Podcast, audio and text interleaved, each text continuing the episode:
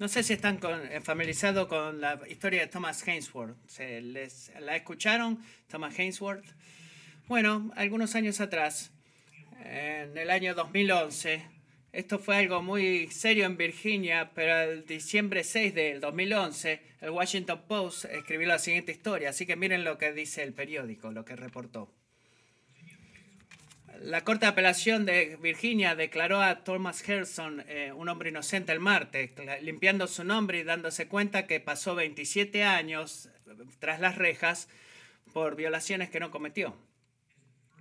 Es la primera vez que el Estado ha hecho una carta de escritura de inocencia real en un caso de violación sin, eh, sin cosas, pruebas de ADN.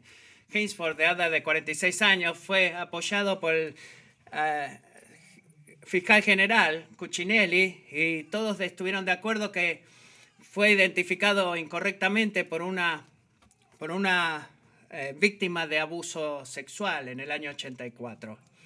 Es una bendición, dijo Hainesworth mientras estaba con sus abogados y Cuccinelli. Existe un montón de gente detrás de escena que creyó en mí. 27 años y nunca me rendí. Seguí insistiendo. No renuncié a la esperanza. Estoy muy feliz. Mi familia y yo finalmente podemos poner esto detrás de nosotros y puedo continuar con mi vida y finalmente puedo votar. Es un privilegio, ¿saben? Como Cuccinelli, que había contratado a Hannesworth para trabajar en su sala de correo, anunció el fallo en una emotiva conferencia de prensa, decenas de miembros de su personal rompieron aplausos y dio a Hannesworth una ovación de pie. El trabajo de un fiscal general no es convicción, es cuando se habla de aplicar la ley. Es justicia, dijo Cuccinelli. Eso es increíble. Hoy vemos, hoy hemos conseguido justicia. Nunca experimenté la pura alegría del resultado de hoy. Estoy tan feliz, dijo Hensworth. Tú querías que tu nombre sea restaurado. Querías probarles que cometieron un error.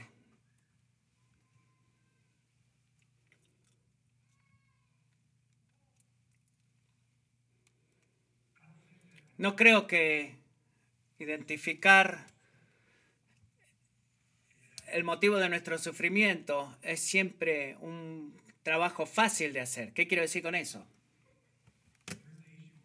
Bueno, hay días en los que te puedes levantar y la vida simplemente se siente dura, difícil y abrumante.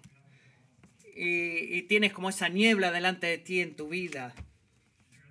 Y hay otras situaciones en donde la humildad nos fuerza, si vamos a ser humildes, a reconocer la parte de que, que parte de todo nuestro sufrimiento es la presencia del pecado en nuestras vidas.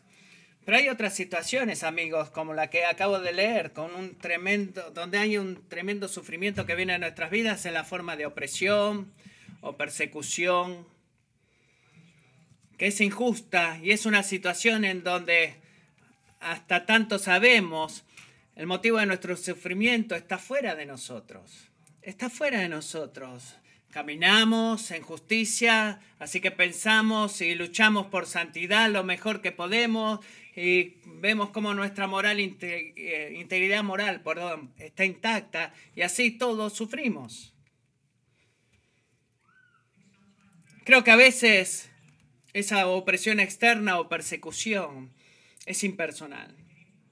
Eh, como el caso de Hensworth, lo que acabo de leer, él sufrió a las manos de quién?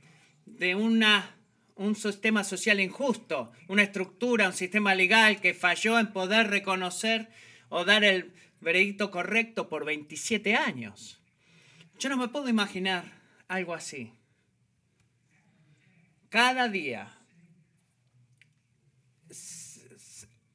anhelando que tu nombre sea restaurado, sentado en una celda. A veces es impersonal, pero a veces la opresión externa o persecución es profundamente personal. Si pensamos en situaciones como esta, ¿saben?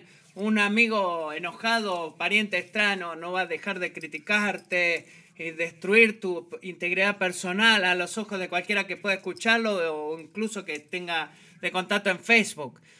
Eh, quizás tu esposa o esposo te lleve a la corte y todo tipo de eh, acusaciones injustas y cargos contra ti, demandando un divorcio. Quizá un compañero de trabajo que eh, te apunta, apunta cada uno de los errores o, eh, que, cometes en, en tu revisión anual para el aumento de sueldo. O quizás recibes persecución o tu opresión es más, mucho más siniestra. Que has experimentado años de abuso sexual o abuso físico. No creo que deba convencer a ninguno de ustedes de que ya que el, el, motivo de nuestra persecución, ya sea que venga de fuera de ti, sea impersonal o personal, lo lógico es que, lo real, perdón, es que es terriblemente doloroso. Y eso es la situación que está enfrentando a David en el Salmo 17. Lo que hace muy diferente, y es importante notar, del Salmo 6 que eh, Josh predicó la semana pasada. Hay un, diferente tipo de lamento, porque en el Salmo 6 él, David reconoce que su sufrimiento fue una expresión de qué? De la disciplina del Señor la reprobación del Señor, él estaba sufriendo en parte por su pecado, la consecuencia de su propio pecado. Pero en Salmo 17, David dice exactamente lo opuesto. Él dice, Señor, yo no soy culpable. En esta situación, lo cuanto más puedo decir, yo no he pecado, por lo que yo sé. Eh, he mantenido mi integridad. Y así todo estoy sufriendo en las manos de hombres malvados. Así que correctamente oro el Salmo 17 y oramos el Salmo cuando experimentamos una opresión o persecución eh, a pesar de nuestra integridad moral. Y creo que verdaderamente necesitamos la ayuda de Dios para saber cómo lamentarnos en, delante del Señor en esas situaciones, porque en mi experiencia es este tipo de situación en donde más estoy tentado a enojarme con Dios. Así como Josh nos advirtió la semana pasada. ¿Por qué digo esto? Bueno, cuando yo sé, en el grado que podemos saber, de que parte de la razón por la que sufro es debido a que he hecho algo mal. Bueno, sucede. cuando sé eso, que hice algo malo, es difícil eh, reclamarle a Dios. Eh, no es imposible. Bueno, podría hacerlo. Hay muchas formas y y hacer una lista grande, pero es un poco más difícil clamarle a Dios y me miro a mí mismo y digo, bueno, ¿sabes qué? En parte estoy experimentando este sufrimiento porque he pecado. Pero lo que más puedo decir de David en, esta, en, esta, en este salmo, cuando yo sé que no hice nada malo, malo, perdón, y así sigo siendo atacado, y maltratado, es muy difícil no poder eh, hacer temblar mi puño delante de Dios, sacudir mi puño delante de Dios y decirle, no he hecho nada malo, he hecho todo bien, ¿por qué tú has permitido que esto me pase? ¿Por qué permites que me pase? Eso es ira, amigos. Es ira. Y es entendible, pero es pecaminosa también. Y hay una forma en la cual de lamentarnos y quejarnos delante de Dios y relacionarnos con Dios como hombres y mujeres de integridad en medio de la persecución y el dolor, que puede traer paz en medio de nuestro dolor. Hay una forma de hablarle a Dios y relacionarnos con Dios cuando estamos sufriendo inocentemente opresión, persecución que puede traer paz en medio de nuestro dolor. Y en el Salmo de Lamento está guiada por una preciosa promesa que veo una y otra vez en todo el capítulo, en el Salmo 17. Así que esto es lo que quiero hacer. Quiero darle la promesa preciosa. Luego vamos a ver cómo esto funcionó en la vida de David. Esta es la promesa preciosa. Escuchen cuidadosamente el punto completo del Salmo 17 es que está guiando el camino como una corriente de agua, que Dios le habla a Dios y se relaciona con Dios en medio del sufrimiento que viene hacia Él, es esta, esta es la promesa. Un hombre de integridad que mira al Señor por vindicación va a ser satisfecho. Un hombre de integridad, mujer de integridad, que mira al Señor por vindicación en medio de la opresión, la persecución, ese hombre o mujer va a recibir va a ser satisfecho. ¿Cómo eso guía en la forma que debemos hablar con Dios en medio del sufrimiento cuando somos inocentes? Bueno, hablo estas oraciones y las voy a usar una y otra vez estas palabras de forma intencional, por esta razón. El cambio siempre es relacional. Tú no vas a cambiar, tú vas a aprender cómo glorificar a Dios con tu dolor o adorarlo en tu sufrimiento, hasta el grado en el que tú crees que estos salmos son un repositorio de eh, puntos teológicos. ¿Qué quiero decir con eso? Bueno, el Salmo 17, verso 3 me da la siguiente verdad. El Salmo 17, 10 me da la siguiente verdad. Si inserto estas dos verdades en nuestro punto de vista, voy a cambiar. No, no vas a cambiar. No, no vas a cambiar. Solamente cambiamos en el grado en el cual hablamos y nos relacionamos con Dios. Y así es como comienza el cambio. El cambio es relacional. Cuando yo digo que esta promesa guía el camino en la forma en la que Dios habla con Dios y se relaciona con Dios, eso es como queremos leer el Salmo. Son una guía sobre cómo debemos hablar con Dios y relacionarnos con Él. Así que no se queden lejos del Salmo 17 y dijeran, bueno, ¿qué, qué, qué es esta estructura me va a enseñar del Señor? No. Deja que David te lleve dentro del Salmo y te enseñe cómo hablarle a Dios y te enseñe cómo relacionarte con Dios. Así que, ¿cuál es la promesa? ¿Qué es lo que nos va a guiar? Un hombre de integridad a mirar al Señor por vindicación y será satisfecho. Y esa guía nos, guía nos lleva en tres puntos para analizar en este salmo. Primero, el versículos 1 al 5, un hombre de integridad descansa en la evaluación de Dios un hombre de integridad o mujer, descansa en la evaluación de Dios. Así que el lamento bíblico, el Salmo 17 lo es, empieza clamando al Señor, como hemos visto cada domingo en esta serie, y él lo hace en el Señor, el versículo 1, pidiendo a Dios que atienda a su clamor. ¿Por qué? Porque su clamor es justo y sus labios están libres de engaño. ¿Qué es lo que está haciendo ahí? Bueno, lo mismo que vimos en el Salmo 5. Este le está apelando a Dios a las bases de la justicia de Dios. Él está diciendo, Señor, sé que eres un Dios justo, es por eso que te pido que me escuches, porque mi causa es justa y mi petición, cuando hablo a ti, es válida. Así que, ¿cuál es la petición? Miren versículo 2. Él quiere que Dios lo, lo vindique que de tu presencia, dice el versículo 2, venga mi vindicación. Esa es una gran palabra, muchos este, de puntos acá en el juego de Scrabble. No la usamos muy a menudo esta palabra vindicación.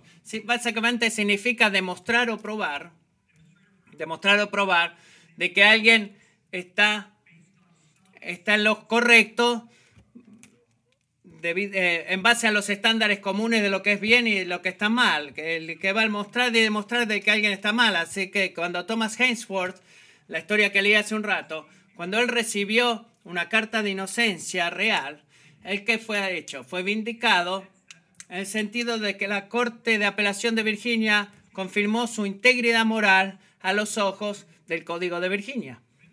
Él fue vindicado. Bueno, el versículo 2 de Salmo 17 David le dice a Dios que confirme su propia integridad a los ojos de quién. Que tus ojos me reclaren justo. Le está pidiendo a Dios.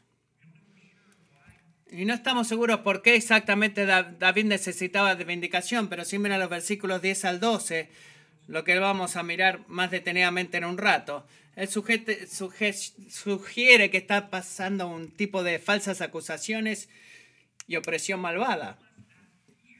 Pero la pregunta que hacemos acá es, ¿por qué David necesita que Dios lo vindique? Bueno, porque él sabe, amigos, que en última instancia es la evaluación de Dios en su vida la que importa. Él sabe eso. ¿Por qué? Apocalipsis 20, 11 y 12 dice, vi un gran trono blanco y aquel que estaba sentado en él de cuya presencia oyeron la tierra y el cielo, y no se halló lugar para ellos.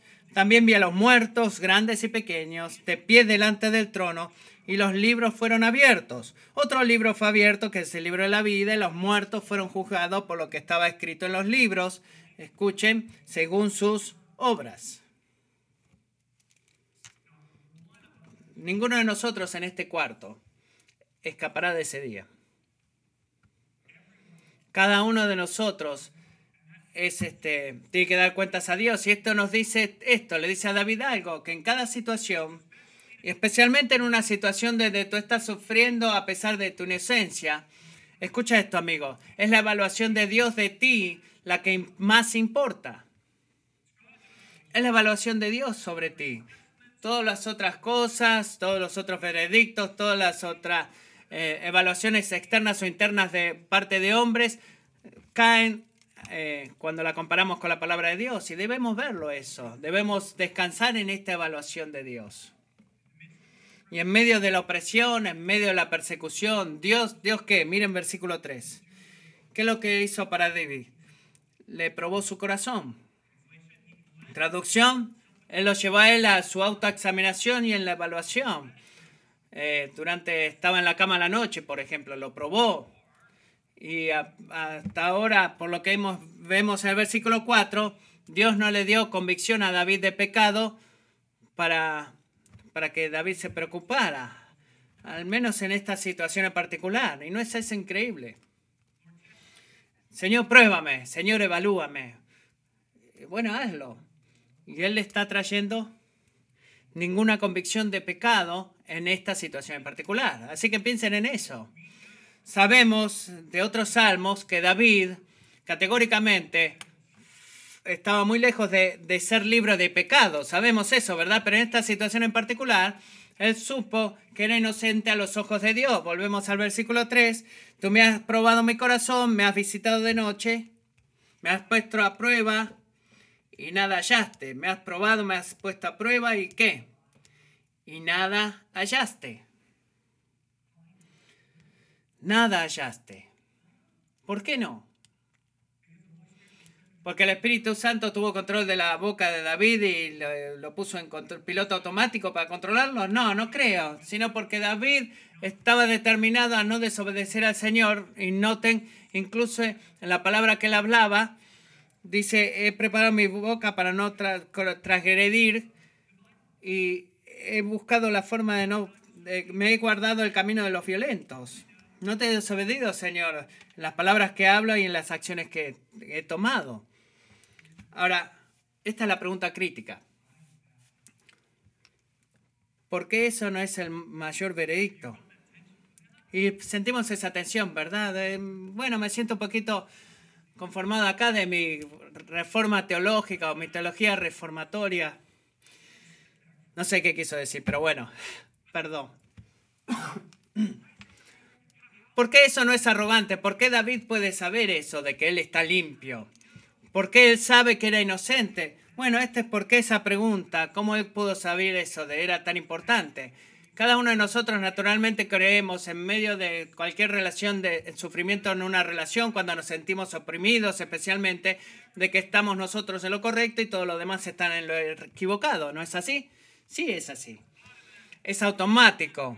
Ha sido de esa forma desde el principio. No es mi culpa. Es la mujer que me diste, dijo Adán. Ella me hizo hacerlo. ¿Qué revela eso?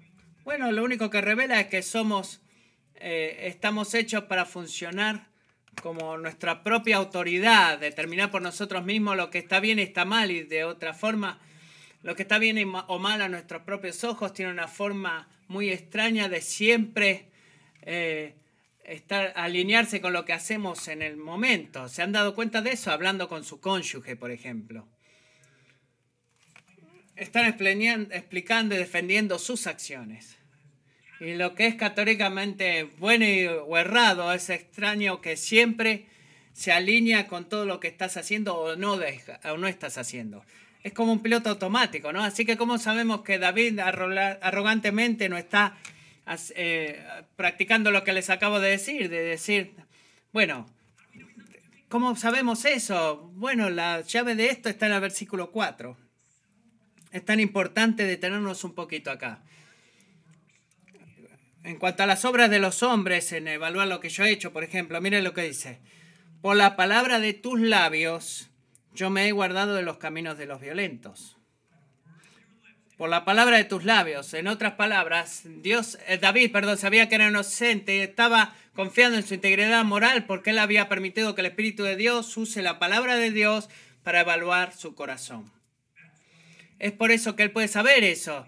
David no estaba clamando ser su única autoridad moral o él mismo su autoridad moral.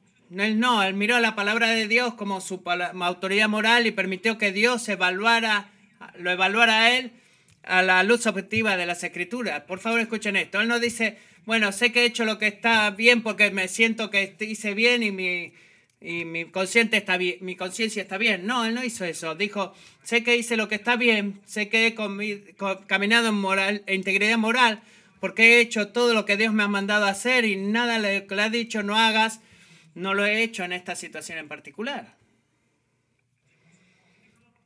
Es como él estaba hablando con Dios. Y lo he hecho él, y no lo ha hecho a él salir, salir con orgullo, sino que lo mantuvo humilde porque supo que solamente por la palabra de Dios, la palabra de tus labios, versículo 4 dice, que él pudo seguir el camino de Dios. Así que, viendo la asunción de, de David de los versículos 5 y 6, no, si no fuera por la palabra de Dios, no tenía integridad moral, porque él no sabría cómo Dios respondería en medio de su persecución y opresión. Así que, ¿cuál es la aplicación aquí? Bueno, para principiantes es esto. Ten cuidado, amigo, ten cuidado de, de que tú clames tu inocencia en medio de la persecución o la inocencia no esté basado en lo que tú pienses de ti mismo o, o, en tu opinión personal. Ten cuidado de que te enfoques en, el, la corte de Dios y en su evaluación, en su palabra y en lo que Él determine su, su inocencia. Miren lo que dice en el versículo Hebreos 4, 12, perdón, Hebreos 4, 12, 13, porque la palabra de Dios es viva y eficaz y más cortante que cualquier espada de dos filos y penetra hasta la división del alma y del espíritu de las coyunturas y los tuétanos y es poderosa para discernir los pensamientos y las intenciones del corazón. Si tú estás experimentando persecuciones, permitirle a Dios que, examine tu corazón fielmente meditando la palabra. Mientras tú haces eso, si el Señor no trae ninguna convicción de pecado eh, en cuanto a tus acciones en esa situación en particular, no asumas de que no estás entendiendo. Lo voy a decir otra vez. Si el Señor no trae convicción de pecado en una situación en particular, no asumas de que no estás entendiendo. ¿Por qué digo eso?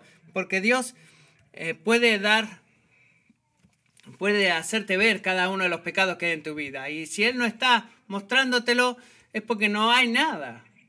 Y si, lo, y si no lo hace, tú estás caminando en integridad y descansa en la evaluación de Dios de tu inocencia. Dios nos ha dado, no nos ha dado su palabra para, para que perpetuamente estemos, estemos dudando de nuestra integridad ética. No es el punto de su palabra. Él nos ha dado su palabra para que nosotros podamos saber lo que está bien, saber lo que está mal y por su gracia escojamos lo que está bien y que podamos descansar en la seguridad de que estamos caminando de la forma que le agrada al Señor y Dios quiere que sepas eso. Quiere que estés cómodo en eso, fortalecido en eso. El punto de su palabra no es que cada vez que la habla de su me está midiendo otra vez. No, bueno, si te da la convicción, bueno, pero si no te trae convicción de pecado, entonces dale gracias al Señor que a la luz de su palabra, alabada sea Dios, que a través de su guía, te ha ayudado a caminar en integridad en esa situación. La fuerza en esa eh, que viene del Señor te humilla, te hace sentir humilde y no arrogante, porque es su palabra la que te evalúa, no tú mismo ni David.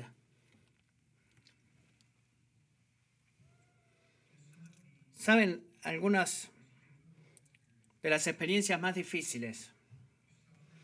Sufrimiento en mi corta vida ha venido en la forma de situaciones donde algunas personas están convencidas de que estoy en lo correcto, algunas personas están convencidas que estoy errado y se siente imposiblemente difícil saber lo que es verdaderamente correcto o incorrecto.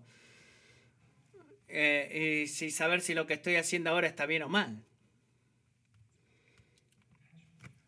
Es un desafío perpetuo para el liderazgo. Y la única cosa que me ha mantenido sano en esos momentos es la promesa y seguridad de 1 Corintios capítulo 4 y quiero leerlos. Y dice esto, el apóstol Pablo.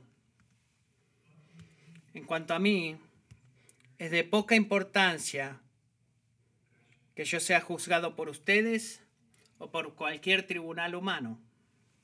De hecho, ni aun yo me juzgo a mí mismo, porque no estoy consciente de nada en contra mía, pero no por eso estoy sin culpa, pues el que me juzga es el Señor. Iglesia, esa es una obra increíble para el alma. En medio de la opresión, la persecución, cuando estás rodeado por todo tipo de voces y opiniones de quién eres y la condición de tu corazón y la moralidad de tu vida, la voz que más necesitamos es la voz de Dios. Así que recuerden la promesa. Recuerden la promesa. nombre de integridad va a mirar al Señor por vindicación y será satisfecho.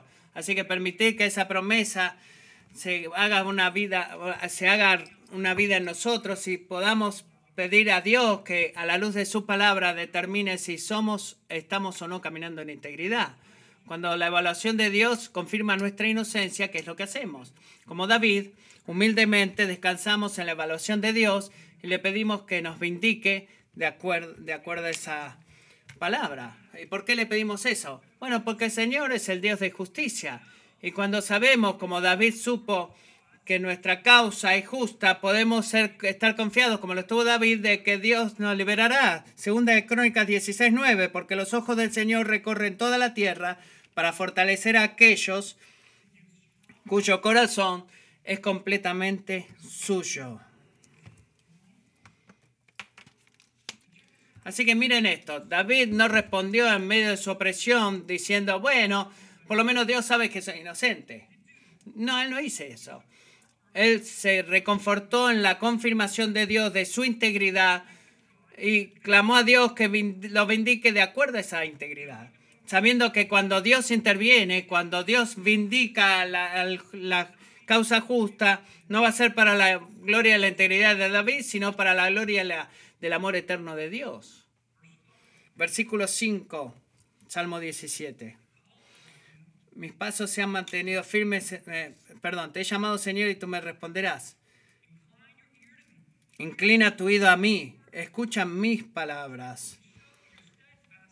Cuando muestras tu amor increíble, salmas a aquellos que buscan refugio eh, a tu diestra. ¿Cuál es el primer punto del Salmo 17? Un hombre de integridad descansa en la evaluación de Dios.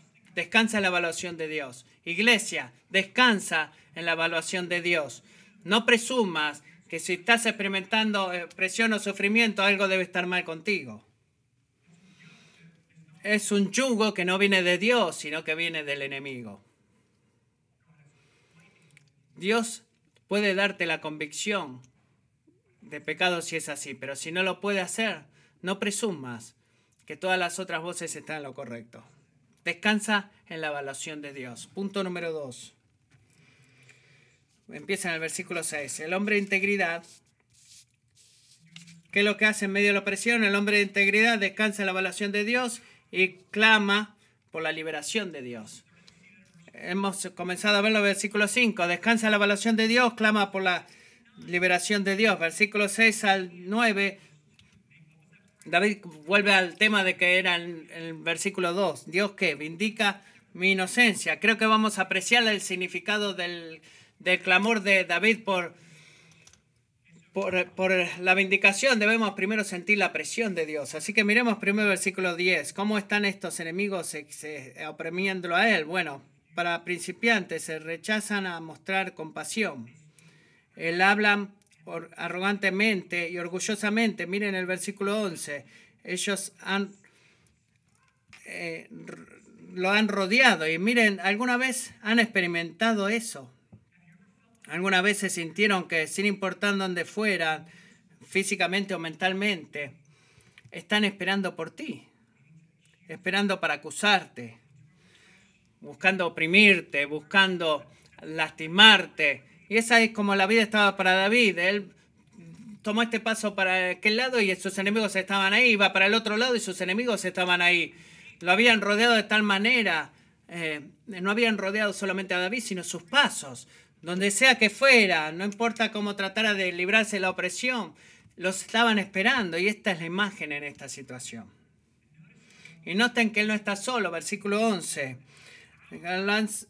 Han, rodeado otros hombres y mujeres de integridad, están sufriendo con él, sufriendo la misma opresión, pero en este caso, no como lo que Thomas Hemsworth experimentó, la opresión de David no es accidental, no es un error, sino es que es intencional y es maliciosa. ¿Cómo sabemos eso? Versículo 12. Aquel enemigo es como león que ansía despedazar, como leoncillo que acecha en los escondites.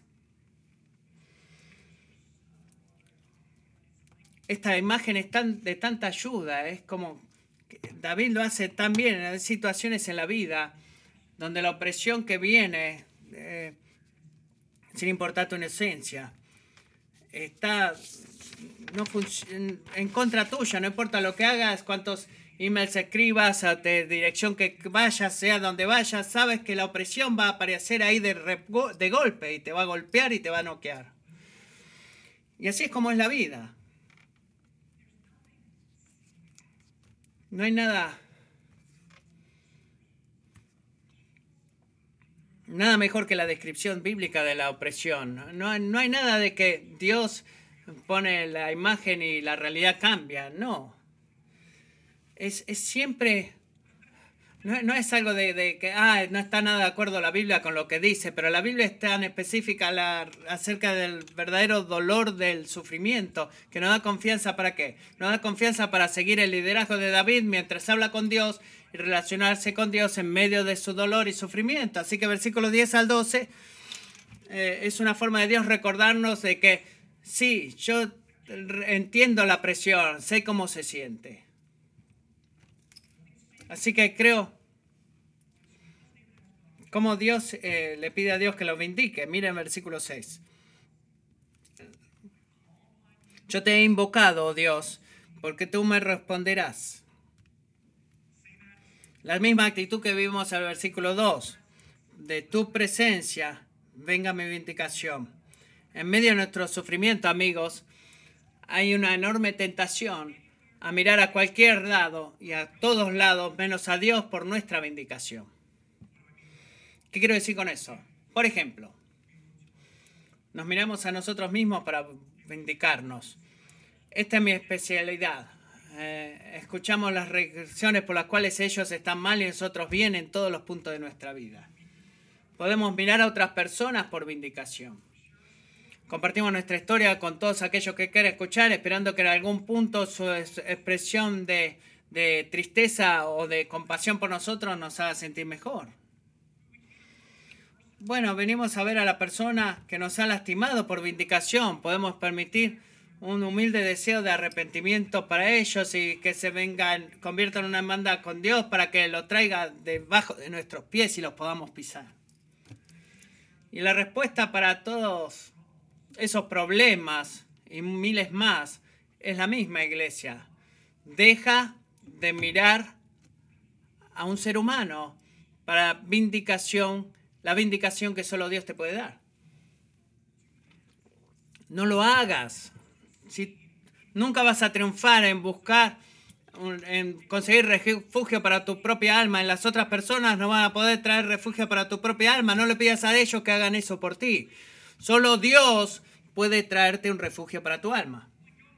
Solo Dios, y Dios está ansioso de hacerlo porque es un Dios que, ¿qué? Miren versículo 7, que se deleita en mostrar que maravillosamente es misericordia a aquellos que buscan refugio de sus adversarios en su diestra.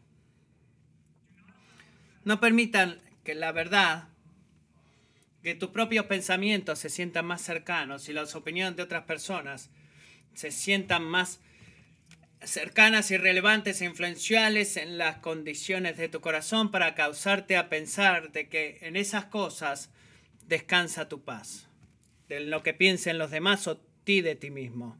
No, tu vindicación proviene del Señor. Viene del Señor. Así que, ¿cómo hacemos esto? Prácticamente, como un hombre o mujer de integridad mira al Señor, por, busca al Señor por liberación, dos formas específicas, dos formas específicas. Estamos en el versículo 6 al 9 acá. Primero le pedimos a Dios que proteja, nos proteja. Señor, protégeme. Miremos esta imagen en el versículo 8 y 9. Esto es poderoso. Guárdame como la niña de tus ojos. ¿Qué está diciendo David acá? Señor, no me apartes de ti. Vigílame, escóndeme a la sombra de tus alas. ¿Qué es lo que dice David? Protégeme, Señor. Soy, soy un joven pichón. No me puedo proteger a mí mismo. Las imágenes que meditaban esta semana es una de cuando mi hijo de dos años está aterrorizado y quiere correr a mis brazos y esconder su cabeza bajo mi hombro. ¿Qué está haciendo él? Todo a su alrededor quizás no cambie, pero él está bien porque yo lo estoy abrazando. Él está cubierto por papi. Y es lo que el Señor quiere ser para nosotros, amigos. Amo como estas imágenes de la niña de tus ojos, esconder bajo las alas, que nos lleva al Deuteronomio 32. Mire cómo Dios le habla a Israel el amor a su pueblo. Encuentra, lo encontró en la tierra desierta, en la horrenda soledad de un desierto lo rodeó, cuidó de él, lo guardó como la niña de sus ojos, como un águila que despierta su nidada, que revolotea sobre sus polluelos, extendió sus alas y los tomó, los llevó sobre su plumaje. Si no lo notaste, David está clamando al Señor por liberación, esencialmente pidiéndole a Dios que haga por él todo lo que todos sus enemigos no, quieren, no van a hacer. Miren esto, ¿qué es lo que quieren hacer sus enemigos? ¿Qué hicieron? Eh, se niegan a, ayudarme. ¿Qué le pide a Dios que haga? Muéstrame maravillosamente tu amor infinito. Tú eres pero lo que ellos no son. Señor, él me han rodeado, Él no puedo librarme, no sé cómo escapar. ¿Qué le pide a Dios? Escóndeme a la sombra de tus alas. Señor, estoy buscando como una forma de que ellos están buscando derribarme. Por favor, sosténme, Señor, o cuídame como la niña de tus ojos. ¿Cuál es el punto? La razón por la cual David está clamando por liberación es prueba de que no hay nada genérico acerca de la salvación del Señor es específica, es específica así como nuestros problemas. Y Dios le pide a David que lo salve de acuerdo a ese problema. Así que buscamos al Señor por liberación, pidiéndole al Señor primero que nos proteja nos cuide. La segunda cosa, miramos al Señor por liberación, pidiéndole a Dios que, que subyugue a confronte a nuestros enemigos. Pedimos que nos proteja y nos cuide y pedimos que sujete y, subyugue a sus enemigos. Versículo 3 13, miren lo que dice, miren la valentía. Levántate, Señor, levántate, sal a su encuentro, derríbalo. Con tu espada libra mi alma del impío. ¿Se dan cuenta? Que hay una, un gran confort en, en, saber de que Dios no es solamente está por el justo, sino que Él está en contra del malvado. Este está con el justo, y también debido a que está con el justo, también él está en contra, debido a eso, en contra del malvado. Él no es como un abuelito que va llevando regalos para sus nietos favoritos. No, él es un rey guerrero. Él es Dios. Él tiene poder mucho más grande que el mío. Hablamos y sucede. Él es un defensor y juez. Él es soberano. Y busca destruir a aquellos que hieren y oprimen a su pueblo. David sabe que la espada de Dios no es solamente para mantener alejados a sus enemigos, sino que es para atravesarlos con esa espada. Él sabe que es verdad también el día de hoy, iglesia. Y saben, David no dice exactamente cómo quiere que Dios haga esto. ¿Notaron eso? No es como que David dice viniendo a Dios diciéndole eh, con un plan perfecto para destruir a su enemigo. Mira, ¿sabes qué? esta sería la mejor forma de subyugarlos y deshacerte de esas personas. Mi asunción es de que él está tan abrumado con el sufrimiento que lo máximo que puede sacar de sus labios es decirle, Señor, destrózalos, subyúgalos. No sé qué más pedirte que hagas, estoy tan confundido, pero podrías liberar mi alma destruyéndolos. Y es lo que él está orando. Y está bien, porque Dios no necesita órdenes de, o un plan de batalla. Él sabe, él sabe cómo enfrentar al malvado, él sabe cómo subyugar a sus enemigos y tiene recursos ilimitados para poder hacerlo por ti y por mí. Él lo único que quiere que hagamos es tener un corazón que verdaderamente confíe en Él. Así que, revisión, buscar a Dios por liberación. Vas a pedirle que nos proteja, nos sostenga y también que subyugue y domine a sus enemigos. Y quiero hacer una nota muy importante aquí. Pensando en la mejor forma de hacer esto en esta serie, creo que el momento está aquí. Escuchen cuidadosamente. Mirar a Dios por liberación en medio de la opresión. No significa que la única respuesta bíblica para la opresión es la oración. No significa eso. Especialmente cuando la opresión que experimentamos es física o una violación de las leyes. Y no, escuché lo otro, perdón. En esa situación, buscar refugio en el Señor significa, incluye mirar a las autoridades que Dios ha establecido como su punto, punto escogido para proteger y, mantener eh, el orden en nuestras vidas. ¿Qué quiero decir con eso? Bueno, quiero decir que buscar refugio en Dios no significa que nunca vamos a llamar a la policía, o contratar a un abogado, o buscar una orden de restricción. Eh, tomamos... Eh,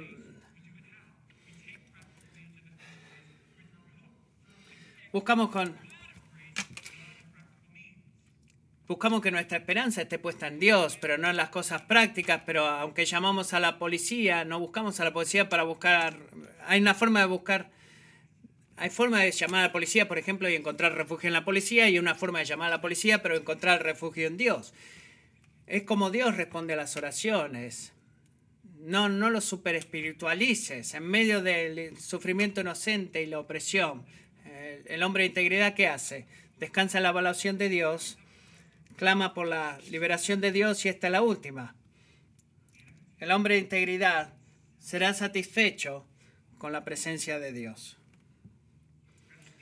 descansa en la evaluación de Dios, clama por la liberación de Dios y sabe que será satisfecho con la presencia de Dios. Versículos 14 y 15. Seamos honestos. Seamos simplemente honestos. Hay situaciones incontables, incontables de la historia de la iglesia y también en la historia de tu vida segura, donde los cristianos han experimentado una gran opresión el poder mantener su integridad moral, clamar al Señor por liberación, y se ve como que el cielo está en silencio. Aparentemente el cielo está en silencio. Así que tú oras, levántate Señor, confróntalos, subyúgalos, libera mi alma del malvado por tu espada. Y nada pasa. Nada cambia. El malvado sigue prosperando y el justo sigue sufriendo.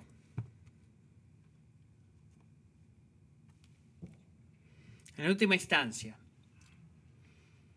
no sé qué hacer con eso.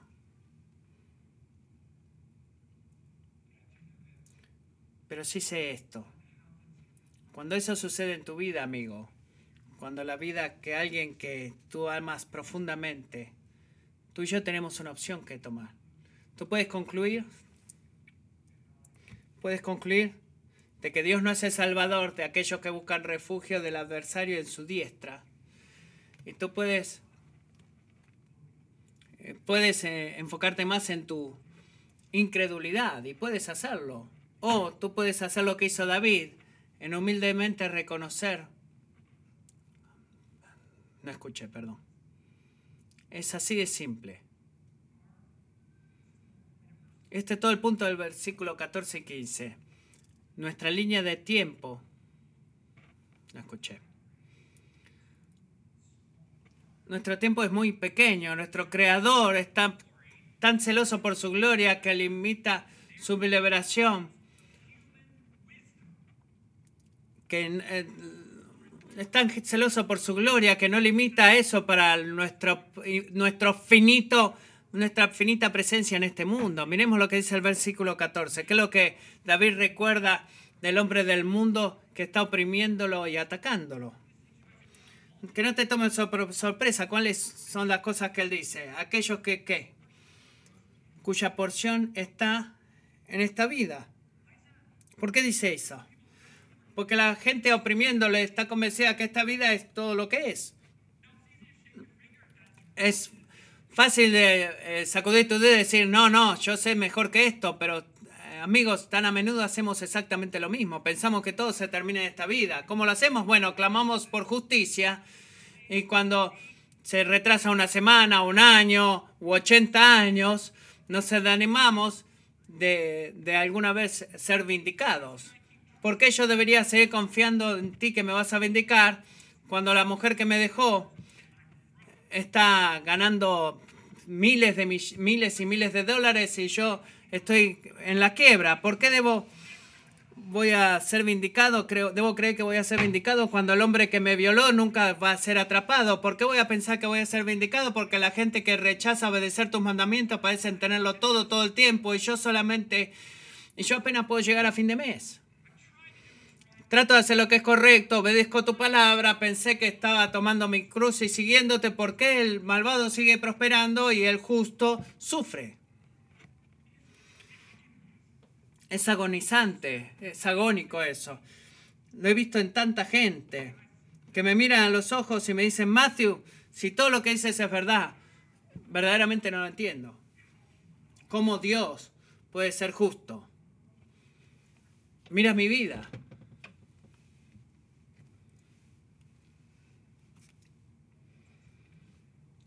Es una pregunta entendible. Pero por favor, escucha esto. La misma verdad de que hagamos tal pregunta revela... Perdón, no puedo escuchar. O tenemos la convicción eh, o, no entendemos, eh, pensamos que esta vida es todo lo que es. Si tú te haces esa pregunta, revela que nosotros también Perdón, habla tan bajo, no lo puedo escuchar. Y la recompensa y vindicación importa más. Y debe encontrarse en este mundo presente. Es tan fácil caer en esa trampa. Estoy amigos en este día para decirles que no lo es.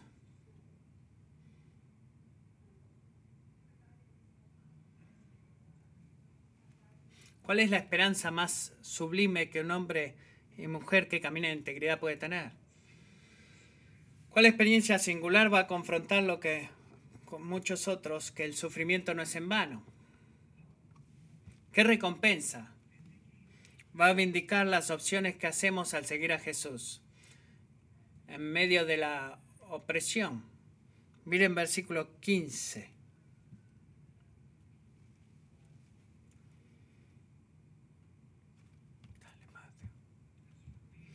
En cuanto a mí,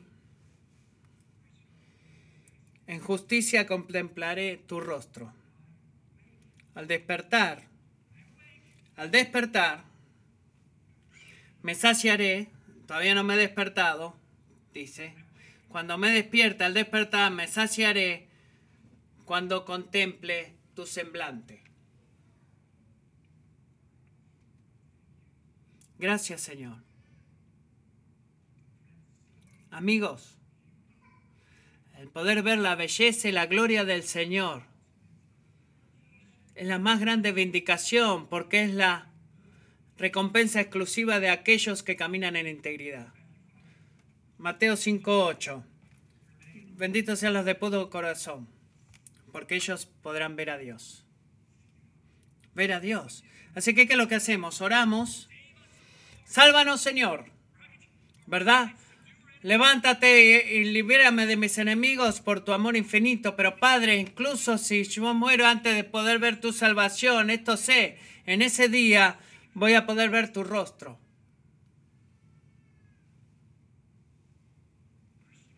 Cristiano, cuando eso suceda, tú vas a estar feliz, agradecido, vas a ser satisfecho.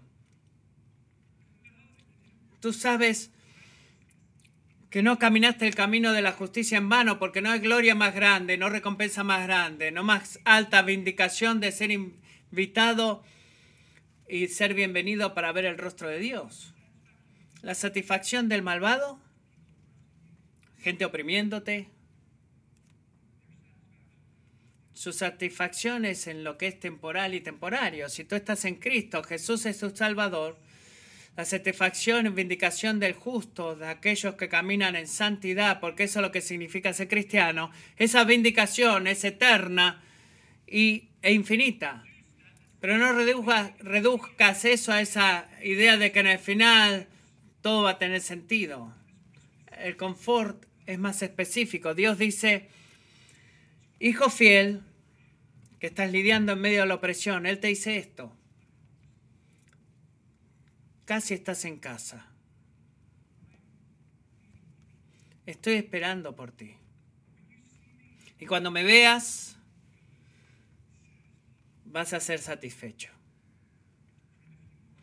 Amigos, si tú estás experimentando opresión en este momento como hombre o mujer de integridad, sabe esto, que la vindicación que tú esperas y que anhelas tanto Dios te la va a dar el día que veas su rostro. ¿Y notaste? Eso no va a suceder en esta vida. A veces va a suceder en esta vida, pero sabemos que vamos a ser satisfechos ese día. Así que, santo sufriente, no pongas tu esperanza en ser vindicado acá en este mundo. Pon tu esperanza en ver a Dios cara a cara en la vida por venir, porque esa va a ser la mayor prueba de que tú has sido vindicado. Hombre de integridad, que mira al Señor por vindicación, va a ser satisfecho. Oremos.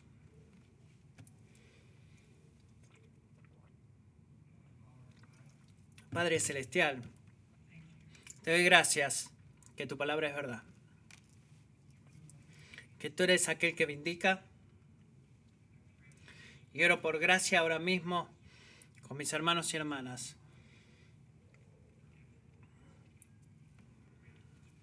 Que puedan poner sus ojos fuera de esta vida presente, que quizás están sufriendo injusticia y opresión de muchas maneras. Y que puedan confiar y descansar en la confianza de que es tu evaluación la que importa y de, aquellos que caminan en integridad y claman a ti, serán satisfechos. Con esa seguridad, llena los corazones de cada cristiano genuino. Te pido, Señor, hacer eso mientras cantamos esta canción. Amén.